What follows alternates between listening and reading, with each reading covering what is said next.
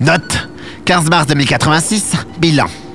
Le cobaye Robert 78 étant totalement réduit en poussière grâce à Sarah, m'oblige à repartir à zéro. Allô? Oui, Roméo. Dans mon bureau, s'il vous plaît. Avec une armée d'hommes comme Robert 78, on aurait peut-être pu sauver Svania de la guerre qui gronde. Mais bon. On m'a commandé un virus, pas un surhomme. Alors, qu'est-ce qu'il me reste comme cobaye, voyons. Non. Numéro M32. Une toxicomane à qui on a promis des doses en échange de sa présence ici. ah, quelle cruche. Hum, Je vais choisir cette droguée. Je vais la rebaptiser hum, Martha 32. Bien. Maintenant que la formule du virus a été modifiée, il sera moins virulent, mais augmentera nettement ses chances de propagation.